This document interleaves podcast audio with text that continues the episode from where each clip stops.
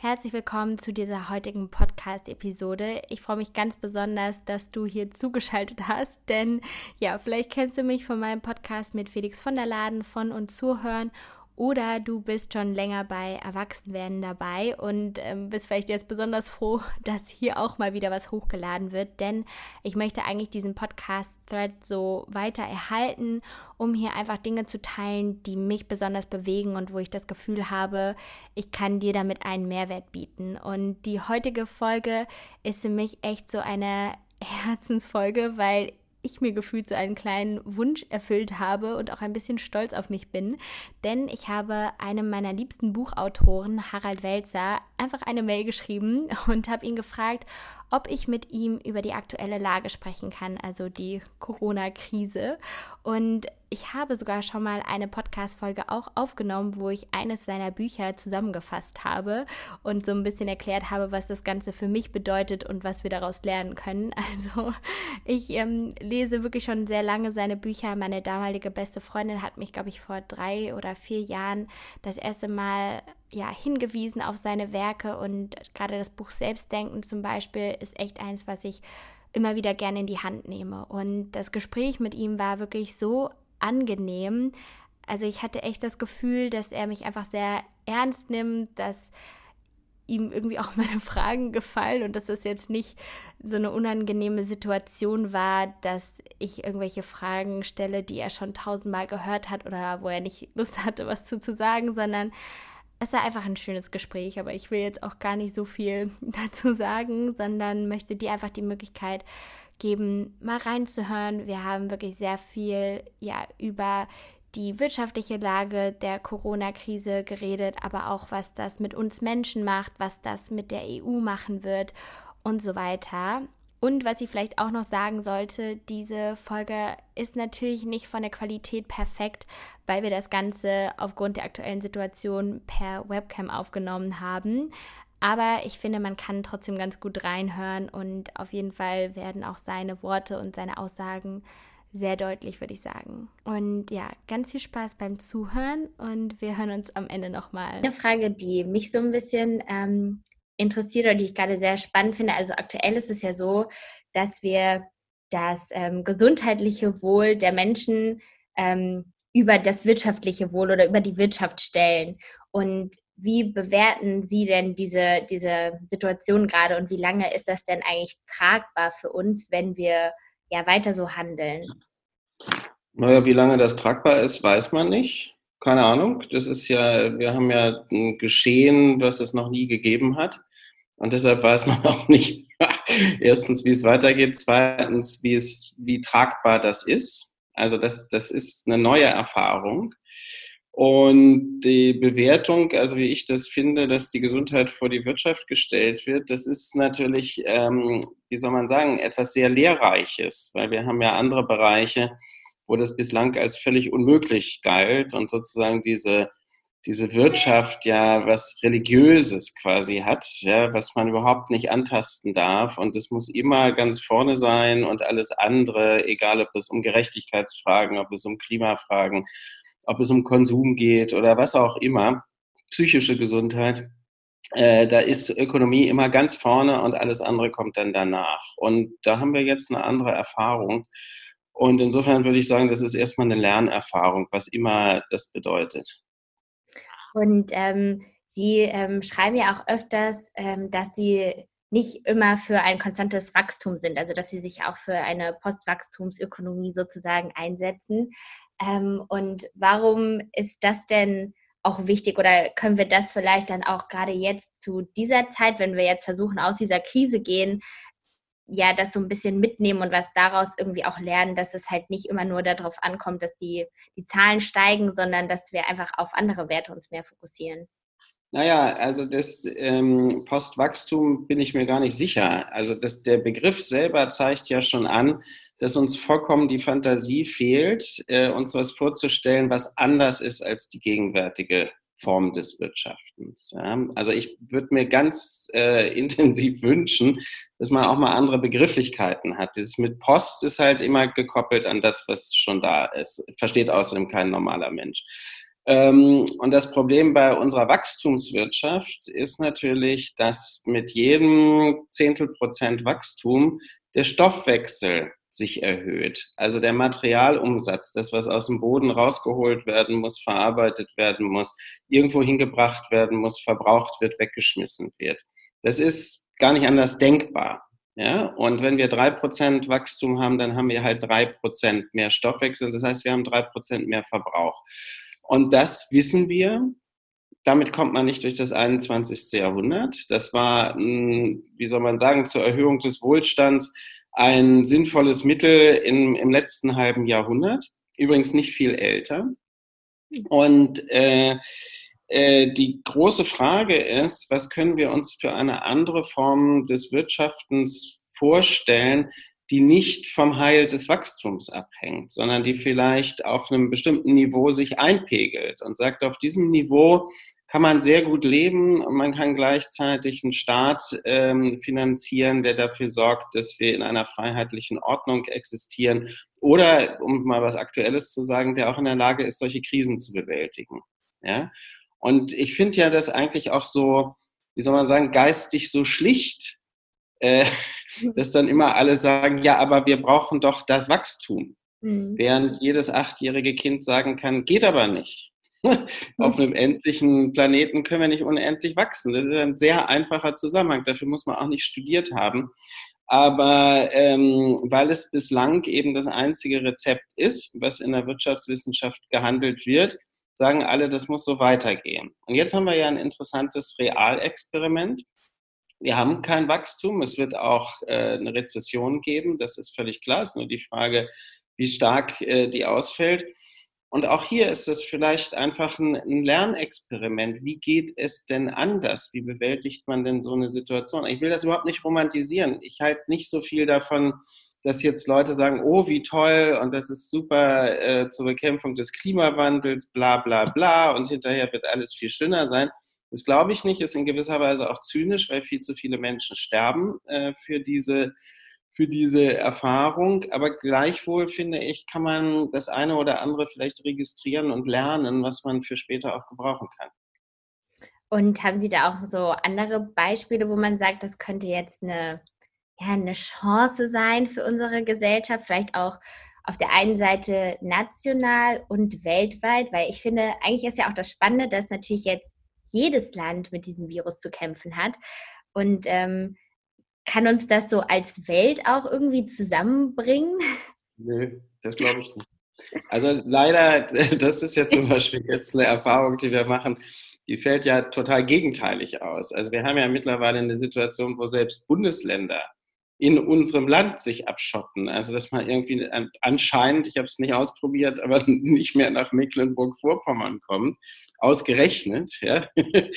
ähm, und auf der europäischen Ebene haben wir natürlich ein Totaldesaster, ein absolutes Desaster. Also da war der Nationalismus ja das Erste, äh, was kam, Grenzen zu Polen und so weiter.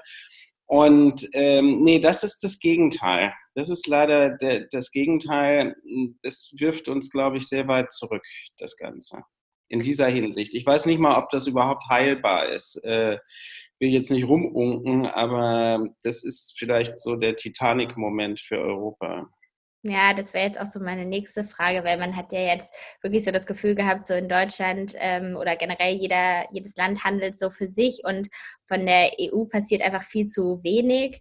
Also glauben Sie, dass das wirklich so die EU ins Wanken bringen kann? Weil jetzt wird ja auch dann viel diskutiert über äh, Corona-Bonds, ähm, dass da wirklich so eine Solidarität herrscht und ähm, Deutschland stellt sich ja zum Beispiel auch gerade noch dagegen, dass so das alles so ein bisschen ja, ins Wanken bringen kann. Ja, also ganz viele Faktoren. Für mich ist der schlimmste Faktor das, was gerade in Ungarn geschehen ist. Also, dass der, der Orban äh, etwas ähm, sich hat ähm, genehmigen lassen, was bei uns mal 1933 das Ermächtigungsgesetz hieß und äh, sich sozusagen als, als Regierungschef alle Vollmachten für unbegrenzte Zeit äh, ausgestellt hat in der Notstandsargumentation. So, und jetzt muss man mal gucken, was macht denn die EU, EU damit? Bedeutet das jetzt, dass wir eine Diktatur als eines der EU-Mitgliedstaaten haben? Wie soll das passen zu, also Sie kennen ja auch dieses ewige Gerede von der Wertegemeinschaft und so weiter, ja? Oder äh, ja, eben sozusagen das, das sofortige Einsetzen des Nationalismus. Oder man muss es eigentlich auch so sagen, wir haben ja nationalistische Politik schon seit vielen Jahren in bestimmten Ländern der EU sehr ausgeprägt. Und dann ist das, dass man sofort die Grenzen zumacht, ist natürlich ein Ergebnis dieses Nationalismus. Und das ist auch ein Ergebnis dessen, dass die EU viel zu wenig getan hat äh, dagegen, dass das sozusagen eine große Mode und eine politische Praxis wird. Da steht man jetzt einfach davor.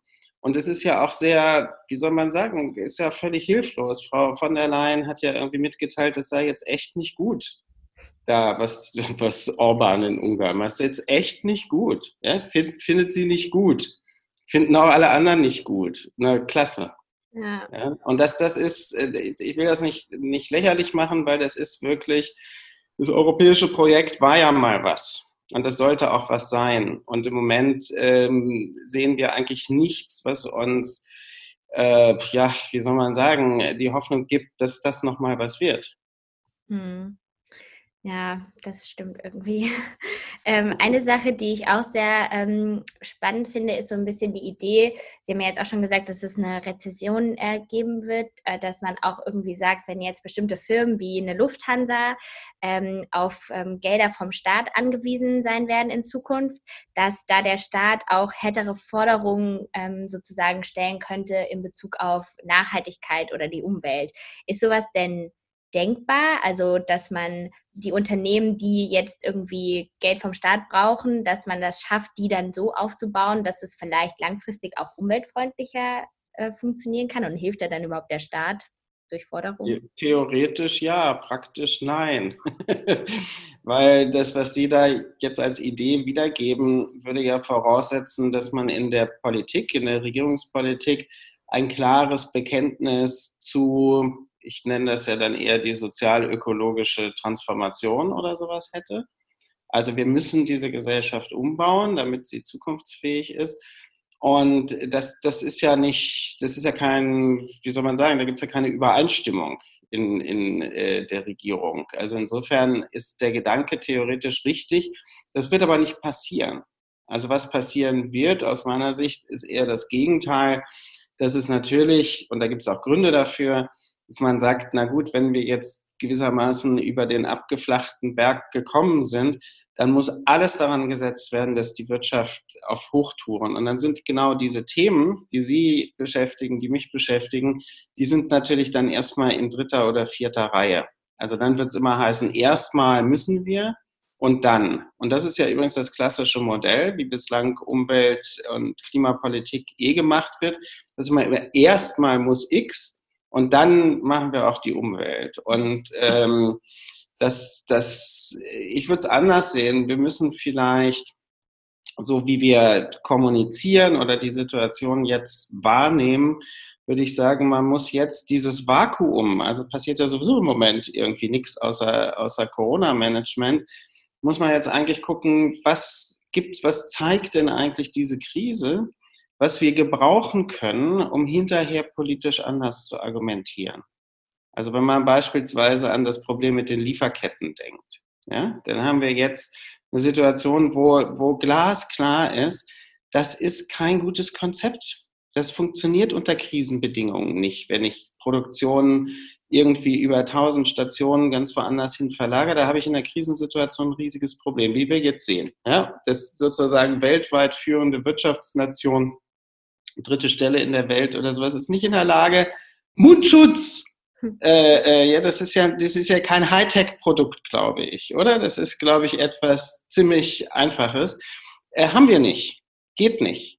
Und das ist ja eine Absurdität. Ja, oder Schutzkleidung oder äh, geschweige denn Arzneimittel bestimmter Art. Und das wird man jetzt lernen. Äh, das haut so nicht hin. Das sagen jetzt ja auch sehr liberale und konservative Politiker, geht nicht. Das ist natürlich ein Argument, erstens, was in der Transformationsszene schon lange äh, ein starker Punkt ist, aber wo man auch sagen kann, na klar, wenn wir Pro Produktion lokalisieren, dann erhöht das nicht nur die Robustheit von Gesellschaft, sondern es hat natürlich auch ökologische Faktoren, die dabei eine Rolle spielen. Und so gibt es viele Themen, Wertigkeit von bestimmten Tätigkeiten oder so. Da kann man jetzt dann nach der Krise echt drüber reden und sagen, ähm, was haben wir denn jetzt mal erlebt? paar Wochen oder paar Monate lang. Das sind aber auch alles solche Glaubenssysteme. Ja? Ich hatte neulich so eine Fernsehdiskussion mit einem FDP-Politiker und da habe ich wirklich, ich bin ja ein harmloser Mensch und habe nur gesagt, die Globalisierung ist ja jetzt entzaubert. Ja, und die ist entzaubert, weil bislang wurde immer gesagt, das Dollste und unser Reichtum hängt davon ab, bla bla bla. Und, äh, und jetzt ist es halt entzaubert, weil man sieht, es hat wie alles im Leben erhebliche Nachteile. Da dreht der schon durch. Das, wir können das doch jetzt nicht zurückdrehen und so weiter. Ja? Und da merkt man, wenn Leute noch nicht mal äh, sozusagen ein Ding von zwei Seiten her betrachten können, dann handelt es sich um ein Glaubenssystem. Das ist sozusagen gar nicht hinterlegt mit Wissen oder Daten oder sonst es ist ein Glaubenssystem. Und am Glauben, am Glauben gibt es nichts zu kritisieren, ist ja klar. Da muss man höchstens draufschlagen oder sowas. Aber sonst, sonst geht da nichts. Und das merkt man bei diesem Thema sehr deutlich. Ja. Ja, ja, da kann man, hat man jetzt auf jeden Fall ein bisschen Zeit, eigentlich das nochmal neu zu denken. Ja. Äh, was mich auch interessiert, ist jetzt so, auch in Deutschland zum Beispiel, glauben Sie, dass diese Krise jetzt auch nochmal ganz große Auswirkungen auf die ja, Parteienlandschaft hat? Ich meine, wir haben ja dann nächstes Jahr äh, oder ja, sind ja dann Wahlen und ähm, wie das jetzt, ich meine, so eine, sagen wir, eine Angela Merkel, die steht, glaube ich, jetzt wieder sehr gut da, ist dann wieder echt wie so eine, so eine Mutti, hat man so das Gefühl. Ähm, aber andere Parteien rutschen jetzt ja so ein bisschen in den Hintergrund. Ähm, und glauben Sie, dass das auch nach der Krise ähm, ja sehr, so längere Auswirkungen haben wird? Wissen wir nicht. Also das, das in, ich meine, ich würde sagen, dass die, die Bundesregierung und auch die Landesregierung machen echt einen guten Job. Okay, das, da kann man jetzt kann man sehen, die sind in der Lage, auch über Parteigrenzen hinweg professionell äh, zu handeln. Die sind auch in der Lage, Konsens herzustellen, was sie sonst nie machen können. Das ist super. Ja? Und das erhöht, das sehen wir jetzt an den Umfragen, das erhöht einfach die Systemzustimmung. Die Leute sagen jetzt, aha, okay, die helfen uns, das macht irgendwie Sinn, also können wir unser Kreuzchen auch bei denen machen. Und äh, das Schöne dabei ist ja, dass sie dann, also zumindest ein paar Prozent, ihre Kreuzchen nicht mehr bei den Wahnsinnigen machen würden, äh, sondern bei denen, die irgendwie rational agieren können. Okay. Ähm, wie lange wie lang das anhält, hängt, glaube ich, davon ab, wie die Krise jetzt tatsächlich bewältigt wird. Also wenn das, wenn die Strategie aufgeht, was wir ja hoffen wollen, ja, dass das in drei Wochen abbildbar ist, dass diese Form der sozialen Isolierung tatsächlich äh, hilft, und man entsprechend dann auch beginnen kann, das Feld neu zu sortieren und ja, Wirtschaft wieder beginnen zu lassen, ist ja übrigens auch Quatsch. Die Wirtschaft läuft ja. Es ist ja dreiviertel noch in Betrieb. Also es ist ja genau dort gar kein totaler Shutdown. Aber egal, wenn das dann wieder anläuft, dann wird dieses Systemvertrauen sehr, sehr groß sein. Dann werden die Leute sagen, wow, das haben wir, die Deutschen, super cool gemacht. Ja? Und unsere Regierung hat das irgendwie auch ganz klasse gemacht und Jens Spahn kriegt einen Orden und so weiter. Wenn das aber nicht der Fall ist und wir in, in ein dauerhaftes Desaster reinlaufen, dann wird das möglicherweise anders aussehen. Aber das weiß halt keiner. Und wie sehen Sie das? Gerade kritisieren ja auch viele, ähm, dass man so das Gefühl hat, äh, das Robert-Koch-Institut oder bestimmte Virologen würden halt den Politikern eine Richtung vorgeben oder eigentlich Handlungsweisen. Finden Sie das ähm, ja schwierig zu bewerten oder ist es vielleicht gut, dass man auch mehr auf so Experten oder wirklich äh, Leute wer vertraut, die das dann, die da das länger studiert haben, als dass man jetzt nur diesen Politikersprech äh, hat? Naja, ich finde, das ist eigentlich okay, wie es, wie es im Moment gehandelt wird. Und so dieser Herr Wieler von Robert Koch Institut und viele andere, äh, dieser, die sind ja Naturwissenschaftler, die sagen eigentlich, wir wollen ja keine Politik machen. Äh, wir geben die Informationen und die Daten Und die politischen Schlussfolgerungen müssen die Leute aus der Politik ziehen. Das ist auch völlig richtig. Ähm, und solange das auch so ist, hat man es jetzt nicht mit irgendeiner Wissenschaftsdiktatur oder so zu tun. Und man merkt es ja jetzt auch, dass zum Beispiel dann aus der Psychologie und aus der Kriminologie und sowas Stimmen kommen und sagen, wow, wir haben mal ein Problem mit häuslicher Gewalt und die Leute halten das nicht aus und die schlagen sich die Köpfe ein und die Familien und so weiter und so weiter. Oder aus der Bildung kommt halt das Problem, äh, was ja auch echt ein Hammer ist, ja. Also plötzlich geht niemand mehr zur Schule und so. Ja. Ähm, also da, da, da, so, und diese Stimmen, die da aus unterschiedlichen Teilen der Gesellschaft kommen, die müssen ja politisch bearbeitet werden. Also Wissenschaft ähm, darf niemals eins zu eins in Politik umgesetzt werden. Das ist super gefährlich, wenn das passiert, weil Experten sind auch ein bisschen narrow ja, äh, und sehen ja wenig von dem, was links und rechts von ihrem Feld liegt.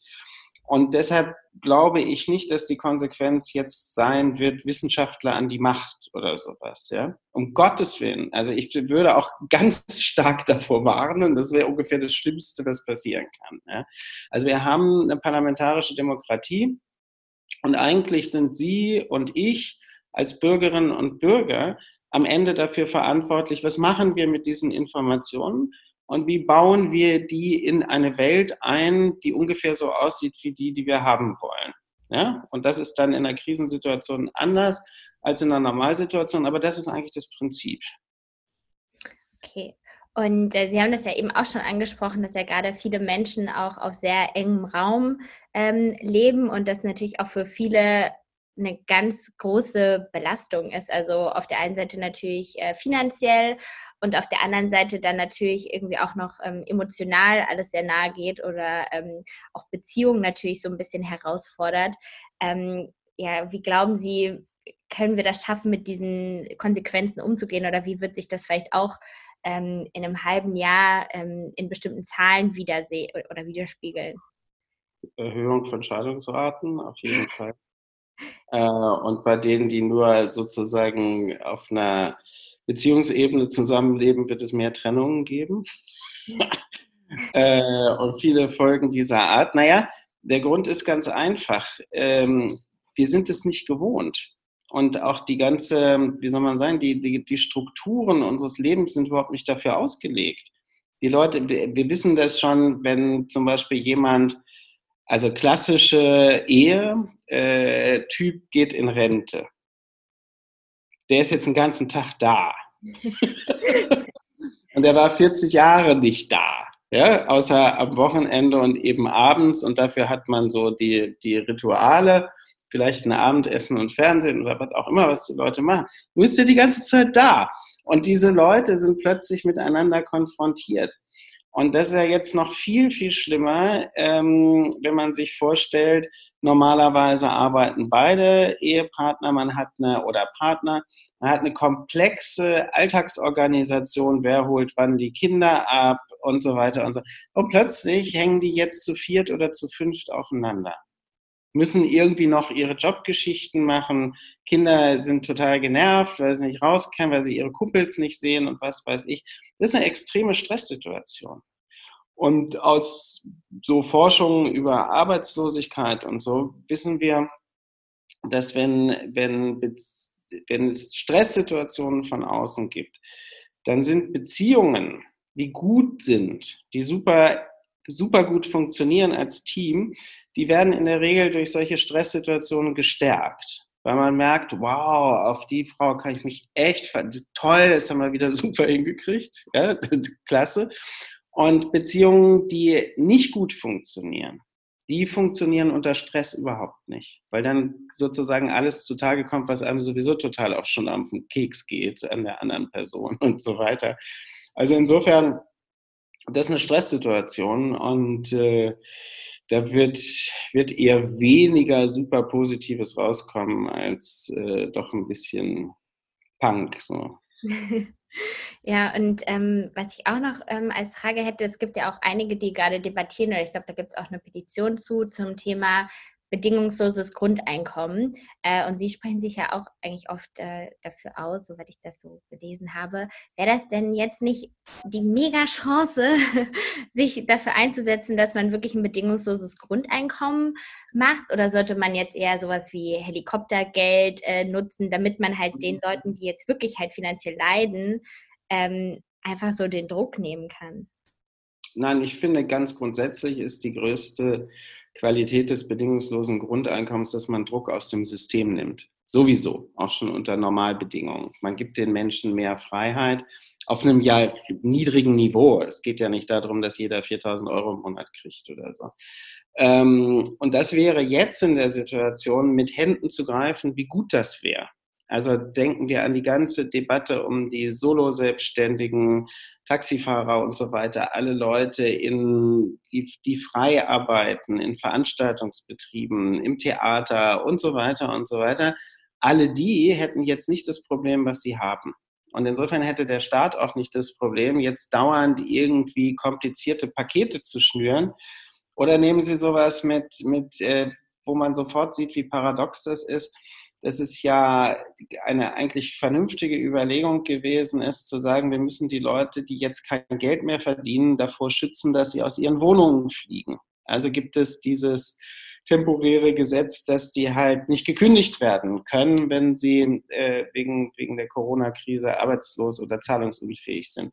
Was passiert? Ja, Kaufhof und Adidas und alle hört auf, ihre Miete zu bezahlen. Das ist ja eine irre Geschichte. Wenn man jetzt umgekehrt sich angucken würde, wenn wir das bedingungslose Grundeinkommen hätten, hätten wir das Problem nicht. Weil niemand, egal was von außen jetzt passiert, in existenzielle Not gerät. Und wir machen jetzt sozusagen, nicht wir, sondern die, die Regierung, machen Maßnahmen zur Minderung der existenziellen Not. Also insofern ist das Schwachsinn. Ja? Wenn, man, wenn man vor zwei Jahren das eingeführt hätte, hätte man eine viel bessere Krisenbewältigung, als das jetzt möglich wäre. Billiger wahrscheinlich auch. Ähm, die andere Frage ist, kann man das jetzt einführen? Glaube ich eher nicht, weil ähm, ich glaube, solche Zeiten sind keine guten Zeiten, um langfristige Strukturveränderungen herbeizuführen, weil es eben eine Stresssituation ist. Und wenn wir sagen, bedingungsloses Grundeinkommen, wenn man das einführt, das setzt einen totalen Paradigmenwechsel im ganzen Steuersystem, im äh, System der, der, der Sozialfürsorge, überall. Ja, es ist ein völlig anderes System. Oh, ich glaube, meine Katze hat gerade eine Maus gefangen. äh, äh, voraus. Und das ist vielleicht nicht günstig, sowas in so einer Stress- und Krisensituation zu machen. Aber ich würde es eher auch dahin sortieren, sie sagen würde, was, was können wir denn lernen jetzt aus dieser Zeit? Und insofern hat man da starke Argumente für ein bedingungsloses Grundeinkommen. Ja, weil wir merken ja auch gerade jetzt, ähm, was ich so ein bisschen gehört habe, wenn man jetzt diese Gelder beantragen möchte, ähm, dass, das, ähm, okay. dass das natürlich ein riesen äh, bürokratischer Aufwand ist, ähm, das Ganze dem Ganzen Herr zu werden. Und so kann ja jetzt auch gar nicht so direkt ähm, geprüft werden ähm, bei jedem Einzelnen, ob das jetzt gerechtfertigt ist, dass da jemand eine Soforthilfe bekommt oder nicht. Oder ist es ja einfach so ein Aufwand und hätte man ja so ein Grundeinkommen, generell würde ja wahrscheinlich so viel Bürokratie wegfallen. Ja. Also alles das, auch jede Form von, was wir ja jetzt eben sehen. Es gibt ja eine ewige Diskussion über Ungerechtigkeit. Es gibt immer Gruppen, für die passen die Maßnahmen nicht. Ja? Und es gibt auch Gruppen, die können die super nutzen. Ja, wir haben sofort ein Gerechtigkeitsproblem und dementsprechend dann immer müsste Politik theoretisch immer nachlegen. Oh mein Gott, wir haben ja die noch vergessen oder so. Ja, und äh, das, das könnte man sich alles schenken wie man auch unter Normalzuständen sich einen, einen ganz großen Verwaltungsaufwand einfach schenken könnte und damit wahnsinnig viel Geld sparen könnte, was man dann in die Berechnung zur Finanzierung, ist ja nicht, nicht billig, so ein bedingungsloses Grundeinkommen, aber da sieht man, das, ist, äh, das, das macht ein System robuster wenn man sowas macht. Und wenn ich das mit 498.000 Sonderregelungen und Einzelregelungen und äh, Krisenmaßnahmen und sonst was das zeigt, nee, so wie wir das im Moment machen, ist das eigentlich verletzlich. Und was wir brauchen, ist Robustheit. Und es hat natürlich auch was mit Menschenwürde zu tun. Ja. Also das ist ja, ist ja auch demütigend. Ich meine, was man jetzt liest, dass Leute äh, äh jetzt von, der, von der, vom Staat her ihre 90 Prozent Kredit kriegen würden und die Banken lehnen es ab, weil es ihnen zu risikoreich ist, die anderen 10 Prozent zu bezahlen. Ist ja demütigend, wenn ich ein kleines Unternehmen mit, mit acht Angestellten habe, was ich versuche jetzt über, über die Klippen zu kriegen. Und dann kriege ich das Geld nicht. Das ist ja demütigend. Ja. Und ähm, vielleicht auch nochmal da, die haben ja ähm, auch, ähm, ich weiß gar nicht, ob man das jetzt als Initiative beschreiben würde, äh, Futur 2, da geht es ja auch viel um Beispiele eigentlich für, das können Sie wahrscheinlich besser erklären, ähm, ja, auch für. Ruhig mal. Ja, für, ich hätte jetzt gesagt, nachhaltiges, ähm, zukunftsträchtiges Handeln oder auch Wirtschaften. Haben Sie da irgendwelche Beispiele, die vielleicht gerade so dieses Thema, ähm, wenn es um Wertschöpfungskette geht, dass die irgendwie lokal und stabil ist, äh, die das schon richtig gut machen, die vielleicht dann auch jetzt, ähm, von denen man halt einfach lernen könnte?